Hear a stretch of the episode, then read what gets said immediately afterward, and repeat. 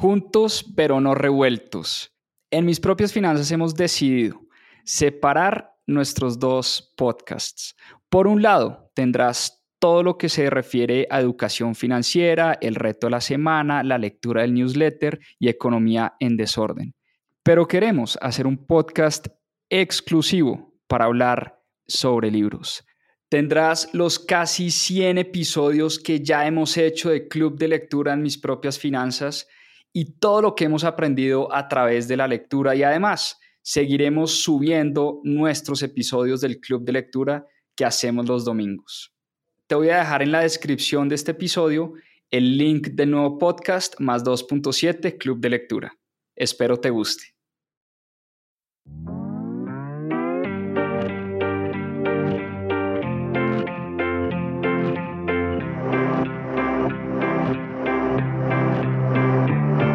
Hola, mi nombre es Juan Pablo Zuluaga, soy cofundador de Mis Propias Finanzas y quiero darles la bienvenida a Más 2.7, nuestro club de lectura.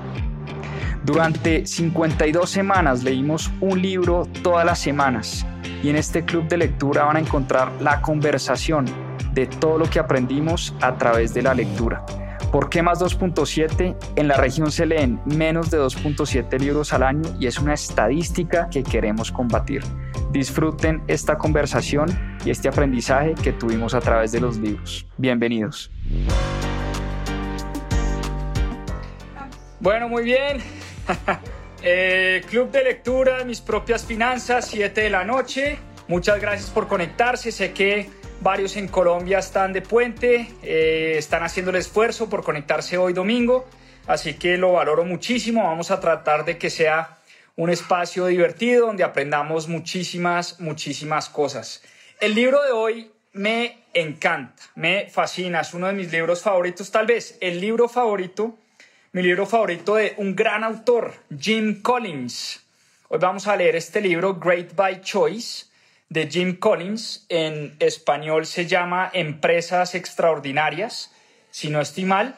Y Jim Collins es un gran investigador, un gran autor, es un autor conocido por su trabajo en liderazgo y gestión empresarial. Jim Collins además es, ha sido profesor de la Universidad de Stanford y de otras grandes universidades en Estados Unidos. Es uno de los eh, investigadores más reconocidos en el tema de gerencia, en el tema empresarial. Yo diría que es como una especie de Peter Drucker de nuestros tiempos.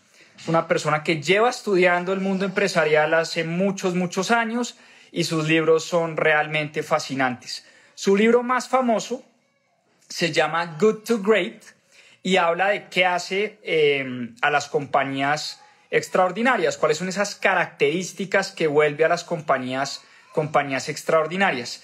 Pero este libro, Great by Choice, tiene una particularidad. Es que es un libro que estudia cómo hay ciertas empresas, hay unas pocas empresas que sobresalen en tiempos de incertidumbre, en tiempos de caos, en tiempos de mucho miedo, de mucha ansiedad, de recesiones económicas, de mucha turbulencia. Y este libro lo escogí para esta semana porque creo que estamos viviendo momentos difíciles. Para nadie es un secreto que estamos viviendo momentos difíciles de nuestra economía, estamos viviendo momentos de caos, momentos de guerra, Rusia-Ucrania, hay polarización política, no solo en Colombia, sino en el resto del mundo, hay inflación, hay decrecimiento económico, hay muchas situaciones difíciles. Y fue precisamente bajo estas condiciones difíciles, bajo estas condiciones de incertidumbre, que las empresas que vamos a estudiar en este libro, que se estudiaron en este libro, prosperaron. Y por eso creo que este libro tiene mucho para enseñarnos el día de hoy.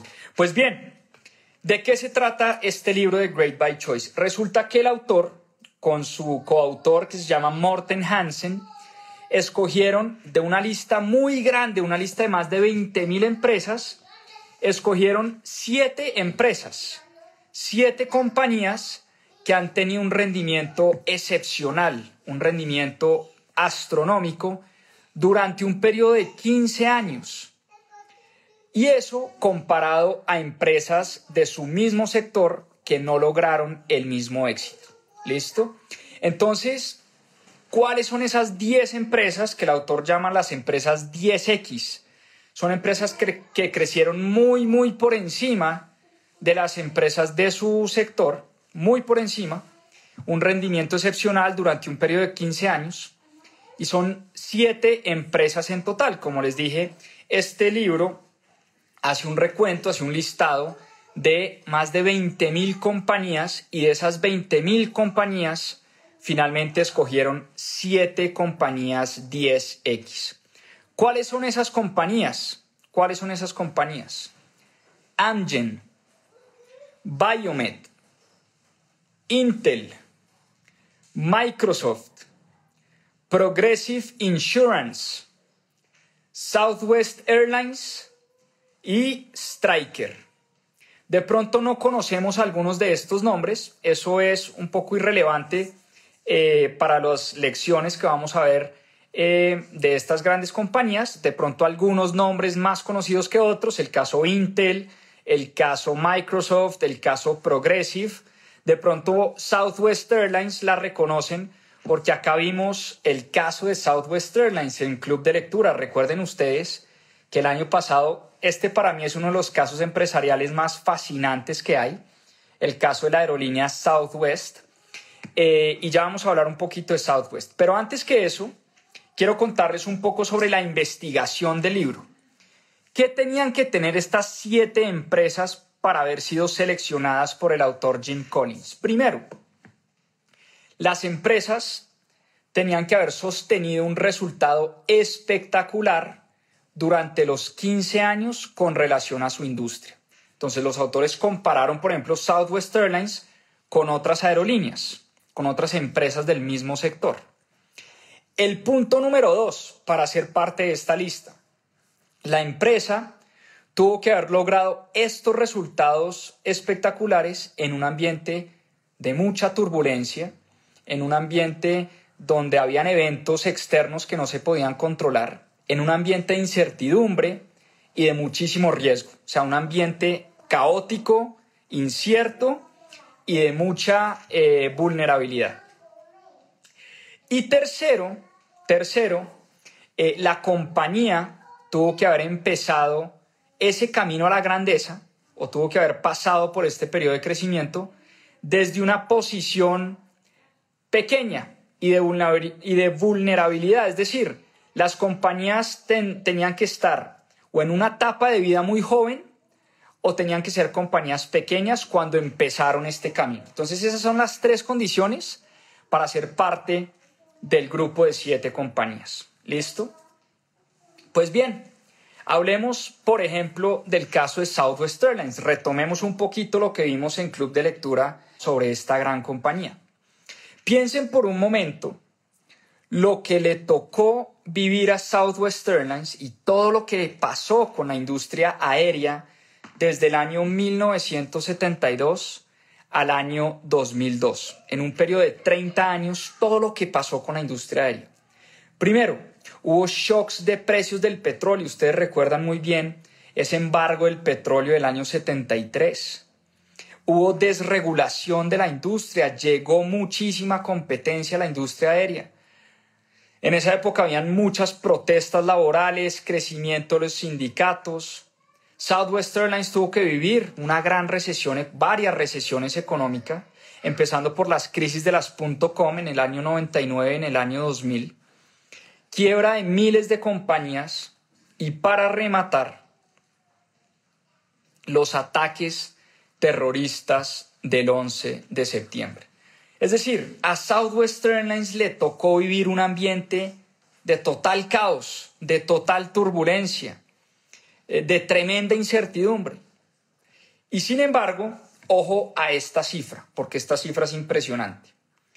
Si tú hubieras invertido 10 mil dólares en esta compañía en el año 1972, en el año 2002, es decir, 30 años después, después de haber pasado por estos tiempos turbulentos, esos 10 mil dólares se hubieran convertido en 12 millones de dólares.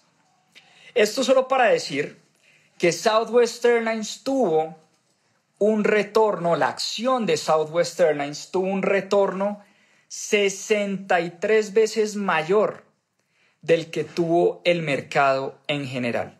63 veces. A esta aerolínea, en plena crisis, le fue mejor que a empresas como General Electric, como Walmart, como Disney, como Starbucks, como Johnson Johnson, como muchas otras compañías. A Southwest Airlines le fue mucho mejor. Incluso fue la empresa del SP 500 y para los que siguen a mis propias finanzas, ya deberían saber qué es el SP 500. Es el grupo de 500 compañías más grandes que cotizan en la bolsa de valores. Pues bien, a esta empresa, a esta aerolínea, durante este periodo que investiga el autor, tuvo los mejores retornos del S&P 500. Fue la empresa que mejor le fue. Y la pregunta es, ¿cómo lo hizo? Y esa es precisamente la pregunta que trata de responder este libro. ¿Qué hacen las grandes compañías para sobresalir en épocas de incertidumbre? ¿Qué tienen estas grandes compañías? Y los hallazgos de Jim Collins son realmente fascinantes. Em, y vamos a analizar qué es lo que hace que una gran compañía sobresalga en épocas de incertidumbre, de caos, de recesión, de crisis, de ansiedad, de miedo, de todo un poco lo que estamos viviendo hoy en día. Y estas compañías, dice Jim Collins, primero, son más disciplinadas más disciplinadas. Segundo, son más empíricas. Y tercero, son más paranoicas. Anoten esas tres cosas. Más disciplinadas, más empíricas y más paranoicas. Y el autor llama a esta triada la triada de los comportamientos esenciales de una gran compañía. ¿Y cuál es esa triada para que tomen nota? Número uno, disciplina fanática.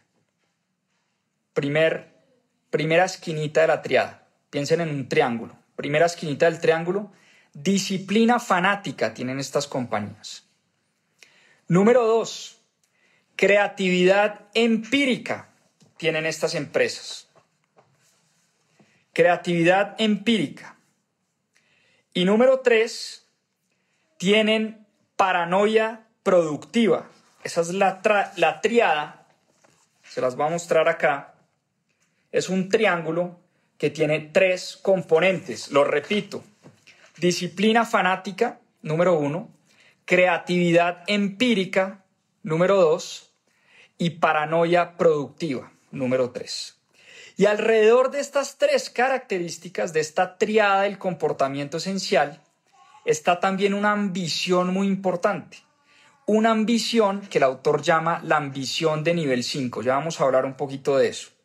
Pero pasemos a hablar de cada uno de los componentes de esta triada, porque me parece importante profundizar en los componentes esenciales que hacen a una compañía sobrevivir en momentos de mucha crisis, de mucha angustia y de mucho caos. Hablemos del primer componente de la triada, la disciplina fanática. Y es que el autor nos cuenta que estas compañías tienen un enfoque muy disciplinado en su estrategia y en sus operaciones. Y eso les permite mantenerse enfocadas en sus objetivos de largo plazo, incluso en momentos cuando hay crisis. Entonces, para estas compañías esa mentalidad de largo plazo es muy importante y lo importante es, incluso cuando hay momentos de dificultad, mantenerse disciplinado. Es decir, la esencia, la disciplina, es la esencia, eh, perdón, la disciplina en esencia es la consistencia en las acciones. Y el mejor ejemplo de disciplina de este libro es de una compañía llamada Progressive Insurance. Es una compañía eh, o es una aseguradora. Incluso si pudieron ver la entrevista que le hicimos esta semana a uno de los más grandes inversionistas de nuestros tiempos, Paul Launcis. Paul Launcis dice que es un gran inversionista en Progressive Insurance. Pues bien, me volví a encontrar con Progressive Insurance, eh, compañía que nombra Jim Collins en su libro, y Progressive Insurance em, tenía muy claro su objetivo de largo plazo y no le importaba mucho sus resultados trimestrales. Resulta que cuando una compañía sale a bolsa, por obligación y por ley, tiene que reportar sus resultados financieros trimestralmente. Y lo que se empezó a dar, el, lo que se empezó a dar cuenta el CEO de la compañía es que los analistas de Wall Street cada, cada tres meses se da cuenta que las acciones o subían muchísimo o caían muchísimo. Los mercados reaccionaban de manera inmediata a esos reportes trimestrales de las empresas. Y eso va muchas veces en contra de los objetivos de largo plazo de una compañía. Y por eso el CEO de Progressive y el equipo y la junta directiva de Progressive tomaron la decisión de ser la primera compañía que cotizaba en bolsa de empezar a reportar los resultados mensualmente. Porque ellos decían, mire, esa, esa estrategia de mostrar buenos resultados solo cada vez que uno tiene que mostrarlos al público va en contra de nuestros objetivos de largo plazo. Entonces ellos se olvidaban de los reportes trimestrales y decidieron empezar a reportar mensualmente sus resultados. Fue la primera compañía pública que empezó a reportar sus resultados de manera mensual. Eso requiere una gran disciplina, eso requiere una mentalidad de largo plazo y eso requiere unos objetivos muy claros. Otro gran ejemplo eh, de una compañía que el autor la nombra mucho acá, no hace parte de las siete, porque incluso en, en las siete Microsoft le gana a Apple, pero el autor habla mucho del renacimiento de Apple.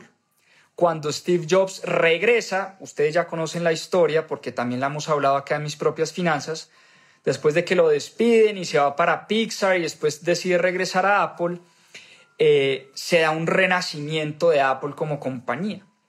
Y es que Steve Jobs era un gran creador de productos, era una persona brillante, una persona muy innovadora, pero tuvo la genialidad, Steve Jobs, a su regreso, de traerse a Tim Cook. Y Tim Cook venía de una empresa del sector logístico. Tim Cook era experto en operaciones, Tim Cook es el perfecto ejemplo. Tim Cook es el, actual CEO de Apple después de la muerte de Steve Jobs. Tim Cook es el perfecto experto, el perfecto ejemplo, perdón, de lo que se llama ser una persona 100% disciplinada en sus procesos. Entonces, la gran genialidad de Steve Jobs fue armar una dupla que combinaba creatividad y disciplina. Steve Jobs era el de la visión, era el de los productos, era el de la belleza, era el del diseño. Tim Cook era el de la disciplina, era el de los procesos, era el de las reglas, era el de la cultura. Tim Cook le puso orden a una compañía creativa. Y esa fue la gran genialidad de Steve Jobs, armar una dupla con Tim, con Tim Cook y el resto es historia. Hoy en día Apple es la compañía que más vale en el mercado, eh, porque Steve Jobs siempre supo crear productos impresionantes, pero lo que le faltaba a Steve Jobs era aprender a crear compañías impresionantes a través de la disciplina. Y esa disciplina se la trajo Tim Cook. Y crean una dupla estelar y seguramente Tim Cook, al lado de Steve Jobs, aprendió ese lado creativo, ese lado visionario, ese lado de la creación de productos espectaculares. Y por otro lado, Steve Jobs aprendió de Tim Cook disciplina, orden y rigurosidad. Eso es lo que tiene Apple hoy, eh, pues en la cima del mundo. Y ese fue realmente el gran aporte de Tim Cook a Apple. La disciplina fanática. Disciplina fanática. Punto número uno de la triada. Muy bien. Vamos a hablar del segundo punto de la triada, porque el segundo punto de la triada también es importante. Y el segundo punto de la triada nos habla de la creatividad empírica. ¿Qué es la creatividad empírica? Y es que resulta que las grandes, eh, que las grandes compañías que logran sobrevivir a momentos de caos y de mucho desorden se enfocan en hacer pruebas y en hacer observaciones en el día a día. Y se la pasan haciendo experimentos prácticos. Y a través de esos experimentos lo que buscan es una evidencia muy concreta. Una evidencia que los lleva a tomar decisiones alrededor de la creatividad. Las empresas que tienen esa creatividad empírica son obsesivas por la data, obsesivas por la data. Y estas compañías toman decisiones basadas en la evidencia y en la experimentación. Todo el tiempo están experimentando, todo el tiempo están probando cosas. Y hay un capítulo del libro que para mí es de mis capítulos favoritos, que se llama eh, Fire Bullets, then Cannonballs, que en español es algo así como, esto es una pésima traducción, pero es como dispara pequeñas balitas antes de mandarte con un bazucazo tremendo. Y voy a explicar a qué se refiere este concepto de Fire Bullets, then Cannonballs. Resulta que las bullets o las balas, o un balazo, en, en términos del autor, es un experimento de bajo costo que ayuda a validar una hipótesis, ayuda a validar una tesis de negocio. Y estas grandes compañías que lograron sobrevivir a momentos de caos se la pasaban haciendo ensayos. Pero ¿cuáles eran las características de estos ensayos? Son ensayos muy medidos, muy controlados y muy baratos. Es a lo que el autor se refiere con las distintas balas. Disparar muchas balas, muchas balas, y cuando ya le pegan al blanco, y cuando ya saben exactamente dónde está el dolor de la gente, qué le gusta a la gente, qué es lo que quiere el mercado, ahí es cuando mandan el bazucazo y se enfocan y hacen apuestas 100% concentradas. Entonces, después de varias balas, las compañías logran encontrar lo que realmente va a funcionar.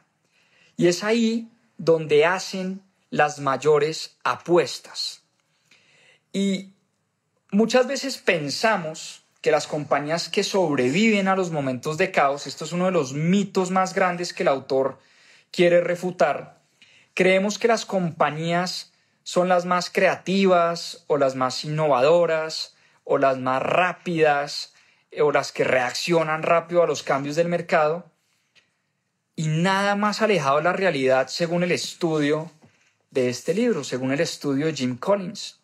Resulta que las compañías que realmente logran sobrevivir son compañías que de manera disciplinada hacen esos, esos pequeños experimentos que em, le permiten a las compañías aprender muchísimo y saber realmente qué es lo que va a funcionar.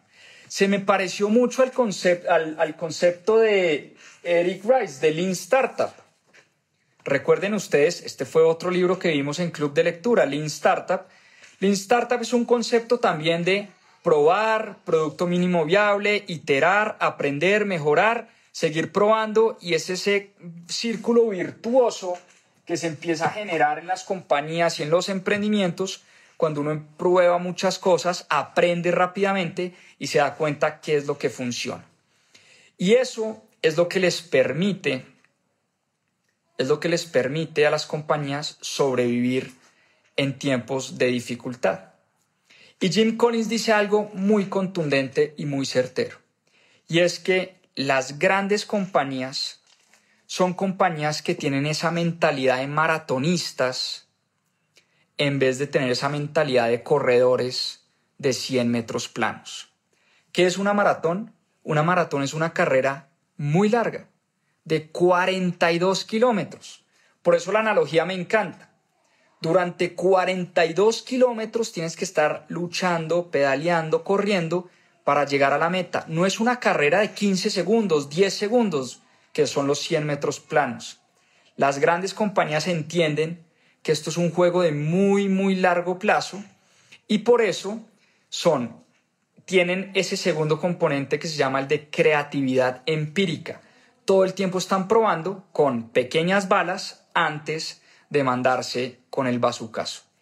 Vamos a em, el elemento de la triada, el elemento número 3. El elemento número 3 se llama el elemento de la paranoia productiva. Este sí que me llamó la atención, porque resulta que estas grandes compañías son absolutamente paranoicas. Es decir, viven muertas del susto de alguna otra manera. Una persona que es paranoica, pues es una persona que vive muerta del susto, vive pendiente del caos, vive pendiente de la crisis. Y es algo que a lo que no estamos eh, acostumbrados a pensar.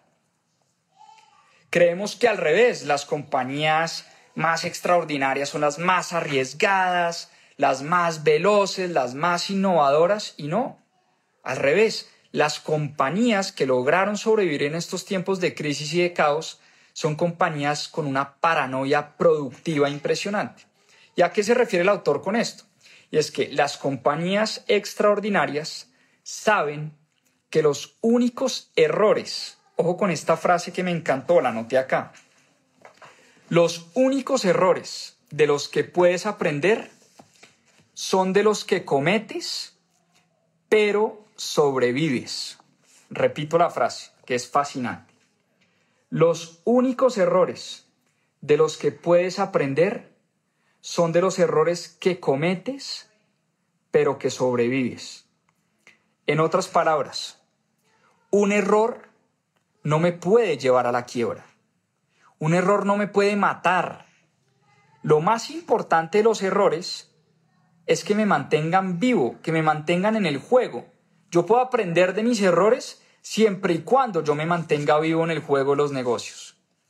Si cometo un error tan grande y tan garrafal que el error me saca del mundo de los negocios y hace que mi compañía se quiebre, hombre, nunca voy a poder aprender de ese error y seguir adelante con mi compañía.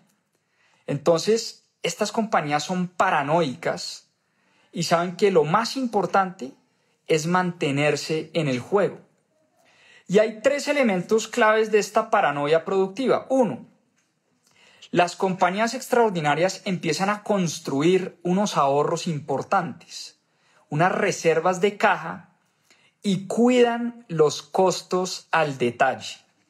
Hay una frase de Jim Collins que a mí también me gusta mucho. Él dice que los costos en las empresas son como las uñas. Hay que cortarlas todas las semanas. Los, oh, esta me encanta, la repito. Los costos en las empresas son como las uñas. Hay que cortarlos todas las semanas. Así como uno se corta las uñas todas las semanas, los costos en las empresas hay que tratar de cortarlos todas las semanas. Y eso es un poco vivir en paranoia. Cuando yo mantengo los costos al mínimo, yo me mantengo en ese estado de paranoia productiva. Y de esa manera, ese ahorro, esa caja que yo voy construyendo en el tiempo, me ayuda a cuidarme de un evento catastrófico. Y me cuido y me protejo y me preparo antes de que el evento ocurra. Fíjense que esto no es como, ay, llegó la pandemia, ¿qué voy a hacer? No, las compañías extraordinarias estaban preparadas para la pandemia.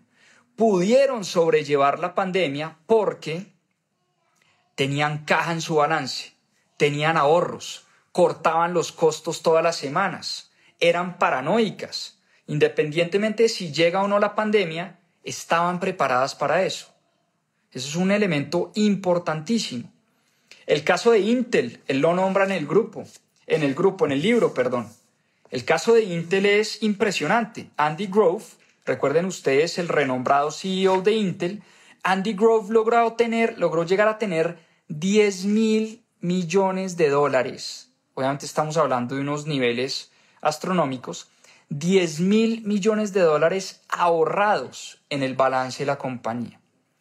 Y eso lo tenía porque él decía, yo estoy preparado para cualquier catástrofe. O sea, puede venir una pandemia, puede venir una guerra, puede venir lo que sea, pero esta compañía está preparada para sobrevivir a cualquier catástrofe. Segundo, las compañías paranoicas manejan el riesgo en vez de correr mayor riesgo. Fíjense que este es otro mito importante que tenemos nosotros sobre los emprendimientos. Cree uno que las startups exitosas, que las compañías que sobreviven son las compañías más osadas, las que más corren riesgo. Por el contrario, lo que encontró este autor en el libro es que las compañías que logran sobrevivir a momentos de crisis son las compañías que aprenden a manejar el riesgo. Son las compañías que entienden que no necesariamente más rápido es mejor, que no necesariamente las compañías lentas son las que mueren. Estamos acostumbrados a decir, es que si tú eres lento en, los, en los momentos de hoy, en los tiempos de hoy, vas a morir. Pues bien, este estudio nos dice algo completamente distinto. Independientemente si eres lento o rápido, lo que tienes es que aprender a manejar muy bien, muy bien el riesgo. Y por último, esas compañías paranoicas se mantienen hiper vigilantes a lo que pasa en su exterior. Hipervigilantes a las condiciones cambiantes del ambiente. Y responden de manera efectiva. Entonces, como ven, esta es una triada que hace que las compañías realmente logren sobrevivir a momentos de caos, de incertidumbre y de crisis.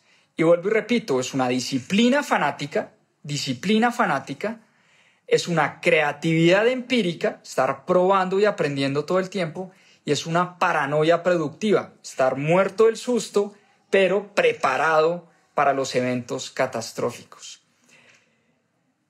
Y lo más importante, un mensaje clave que nos entrega eh, Jim Collins en su libro es la importancia de la gente dentro de las empresas. Porque el ambiente no necesariamente determina si una compañía va a sobresalir o no, pero la gente sí. La gente que hace la compañía sí determina que también le va a ir a la empresa o no. La gente es la que es fanática y disciplinada. La gente es la que aplica esa creatividad empírica. La gente es la que es creativa, la gente es la que es paranoica. La gente es la que construye las organizaciones. La gente es la que forma la cultura dentro de las empresas. La gente es la que tiene los valores, la gente es la que cumple un propósito, la gente es la que tiene metas ambiciosas. Por eso es muy importante saber muy bien de qué tipo de gente te estás rodeando para sacar adelante tu compañía. ¿Quién es ese equipo que estás armando? ¿Quiénes componen ese equipo que estás armando para tratar de salir adelante con tu compañía? Y al final también hay unas lecciones muy importantes sobre qué hace que un líder empresarial sea un líder excepcional en épocas de caos, en épocas de crisis. Me gustaron mucho estas reflexiones. Y Jim Collins da varios ejemplos, pero voy a hablar de uno en particular que me llamó bastante la atención. El ejemplo de Bill Gates. Todos ustedes saben y conocen quién es Bill Gates, el fundador de, cofundador de Microsoft quien fue CEO de la compañía por muchos años. Y Bill Gates es de los mejores ejemplos que hay de disciplina y paranoia al mismo tiempo. Bill Gates trabajaba más que cualquier miembro de su equipo. En sus, en sus épocas más productivas, Bill Gates trabajaba muchas horas al día tenía una obsesión por el aprendizaje, por aprender cosas nuevas. No sé si ustedes han visto el documental de Bill Gates en Netflix. Eh, es, es, fascinante, el tipo coge pues su avioneta privada, aterriza por allá en un lago espectacular, en una casita pequeña, eh, y Bill Gates destina una semana de su año, todos los años de su vida, solo a leer y aprender. El tipo se va con una maletica, con una mochila, eh, se lleva como 15 libros, eh, empaca como unas 50 Coca-Colas y lo único que hace es leer y leer y leer y tomar notas y aprender. Por religión, por disciplina, lo hace todos los años de su vida. Bill Gates es una persona que tiene una obsesión por estar aprendiendo cosas nuevas todos los días. Y en Microsoft, en la época en que él era el líder, en el que él lideraba la compañía y estaba al frente de la empresa, era el que más trabajaba. Era el que primero llegaba a la oficina y el último que se iba. Era la persona que se encargaba de empujar el barco. Era la persona que se mantenía consistente se mantenía fiel a sus hábitos, se mantenía fiel a su cultura, fiel a sus valores. Era esa persona que corría la maratón de 42 kilómetros. Y eso, eso lo llevó a crear una gran compañía. Y no solo una gran compañía, sino, ustedes ya saben, a ser el hombre más rico del mundo en algún momento, ese ranking va cambiando dependiendo del valor de las empresas, pero Bill Gates ha sido el hombre más rico del planeta varias veces. Pero no solo eso, creó una gran compañía, una compañía que afecta la vida de miles y millones de personas, una compañía que está eh, en las casas y en las empresas eh, de todo el planeta eh, y pues ha logrado dejar un legado impresionante pues en este mundo, esa es la verdad. Ahora bien, ya para cerrar, ahora sí, ¿qué tiene o qué hace de Bill Gates un gran líder o en general? ¿Qué hace un buen líder para sacar adelante una compañía en momentos de caos e incertidumbre?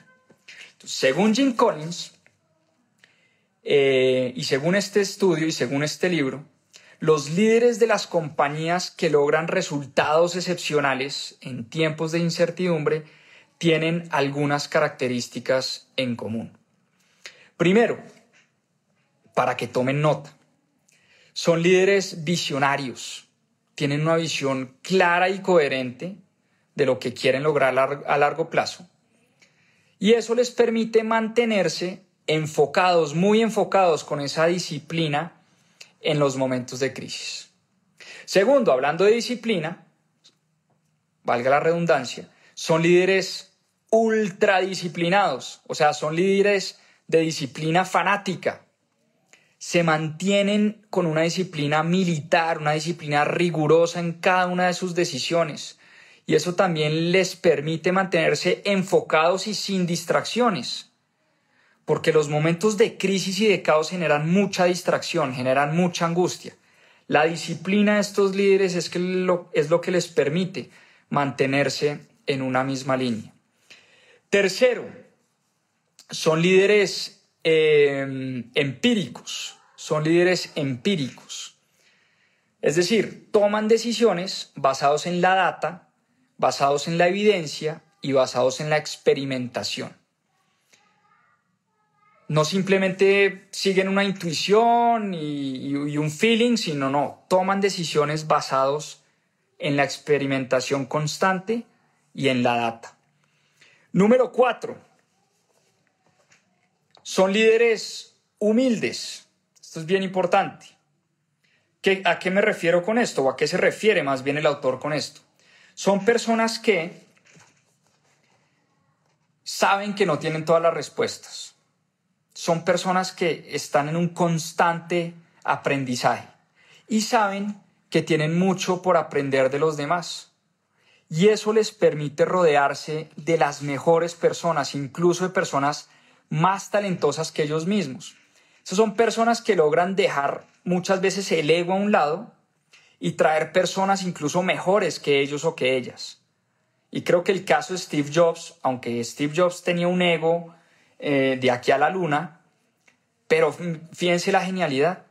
trajo un tipo que era mucho mejor que él para ciertas cosas. En este caso, para los procesos, para la disciplina, para el supply chain, para muchas cosas que Steve Jobs no manejaba.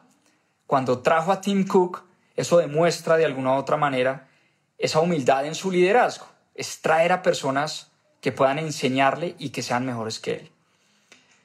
Son líderes perseverantes, esto es algo de lo que eh, habla mucho Jim Collins en su libro, la perseverancia es bien importante, son líderes que tienen una gran resistencia y una gran perseverancia, porque obviamente cuando estás viviendo momentos de caos, de incertidumbre, de dificultad, pues tienes que ser una persona dispuesta a aguantar esos momentos difíciles, a superar esos desafíos y a mantenerse siempre enfocado en ese propósito de largo plazo. Ese propósito de largo plazo es importante.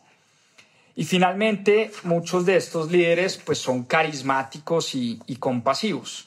Eh, tienen un alto grado de empatía. Jim Collins habla mucho de la importancia de la empatía a la hora de liderar eh, y a la hora de inspirar al equipo. Esto es bien importante. Un líder tiene que ser o tiene que tener esa capacidad, capacidad de inspirar. Porque en tiempos de dificultad hay mucho miedo en el equipo, hay mucha ansiedad en el equipo. Y si ese líder no es capaz de inspirar a su gente, su gente se le va a ir. Porque la gente a su vez tiene miedo, la gente está viviendo la misma incertidumbre, la gente está viviendo el mismo caos. Y si el líder no es capaz de mostrarles esa visión un poquito más allá de lo que están viviendo en el momento, eh, pues no va a ser capaz de retener a su gente. Por el contrario, si el líder es capaz de inspirar y de mostrarle esa visión a su equipo, es un líder que puede lograr grandes cosas. Entonces, en resumen, eh, los líderes de estas grandes compañías eh, que logran resultados excelentes en tiempos de incertidumbre son líderes que tienen una visión muy clara, son muy disciplinados, toman decisiones basadas en la data y en la evidencia son humildes, son perseverantes y son carismáticos, logran inspirar a su equipo para lograr grandes cosas. Así es como estas siete compañías lograron tener resultados extraordinarios y yo creo que lo más valioso de este estudio de Great by Choice, que en español se llama Empresas Extraordinarias, que como les digo, para mí es el mejor libro que ha escrito Jim Collins. Y Jim Collins es como el Peter Drucker de nuestra época, lo decía al principio del en vivo. Jim Collins es un gran investigador, se la pasa estudiando estos temas de gerencia, temas de liderazgo eh, y temas empresariales. Y creo que es mucho lo que podemos aprender de este estudio de Jim Collins podemos aprender mucho de qué hicieron estas compañías para sobrevivir en estos tiempos tan difíciles. Yo creo que para nadie es un secreto que estamos viviendo tiempos muy turbulentos, tiempos donde no sabemos qué va a pasar, tiempos de una polarización política terrible, no solo en Colombia, sino en el mundo entero. Uno cree que Colombia está polarizada políticamente. Váyase a Inglaterra, váyase a Estados Unidos, los republicanos y los demócratas no se pueden ver. Los trompistas y los eh, fanáticos de Biden no se hablan entre ellos y entre ellas. Hay gente que detesta al, expresidente Trump, hay gente que detesta al presidente Biden y entre ellos no se comunican. Hay guerra Rusia-Ucrania, hay vientos de recesión, la inflación está descontrolada.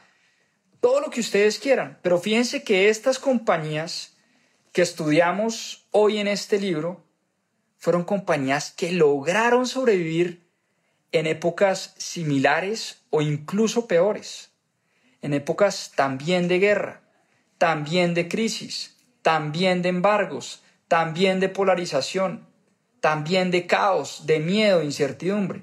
Entonces creo que si tomamos los aprendizajes de este libro y empezamos a aplicar uno o dos Creo que en Club de Lectura de mis propias finanzas lo hemos dicho varias veces. Acá lo más importante es aplicar una o dos enseñanzas que nos dejan los libros, que nos deja la lectura.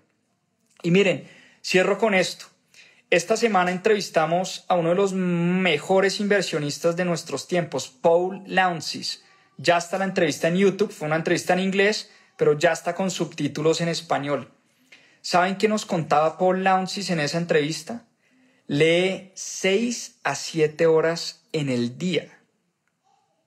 6 a 7 horas en el día. ¿Ustedes creen que no, no es un común denominador de las personas exitosas, de las personas sabias, de las personas que realmente han logrado un impacto grande en la vida de miles y miles de personas, que han logrado crear grandes compañías, que tienen unos impactos muy poderosos? ¿Ustedes no creen que uno de los comunes denominadores de todas estas personas que hemos estudiado es que leen y leen y leen y leen todo el tiempo? Entonces, si, la pregunta, si a la pregunta de si vale la pena o no enamorarse de los libros y leer cada día más, para mí es un contundente sí. Aquí venimos estudiando muchas biografías. Ya vamos en más de 80 libros en Club de Lectura. Y muchas veces cuando estudiamos la vida de Da Vinci, la vida de el mismo Steve Jobs, la vida de Herb Kelleher, el de Southwest Airlines, la vida de Warren Buffett, la vida de mm, eh, el mismo Einstein, que también la hemos estudiado acá. Muchos de estos personajes tenían grandes bibliotecas, eran ávidos lectores y por eso este tema cada vez nos apasiona más y cada vez nos alegra eh, que muchas personas se conecten a este club de lectura. Más de 500 personas conectadas un domingo a las 7 de la noche a mí es un tema que me pone muy, muy feliz y muy contento. Así que nada, con esto cerramos. Muchísimas, muchísimas gracias por su atención y por su tiempo. Y nos vemos el próximo domingo con un nuevo libro acá en Club de Lectura Mis Propias Finanzas. Un abrazo, muchas, muchas gracias. Y como siempre decimos acá, a seguir aprendiendo. Chao, chao, muchas gracias. Que descansen. Muchas gracias por acompañarnos en este capítulo de Más 2.7. Acá les dejo unos adelantos de lo que se viene en nuestro próximo episodio. A seguir aprendiendo. Formas de que la gente cambie su comportamiento sin necesidad de acabar con la libertad de las personas. Porque además es un libro que nos introduce a este tema fascinante de la economía conductual.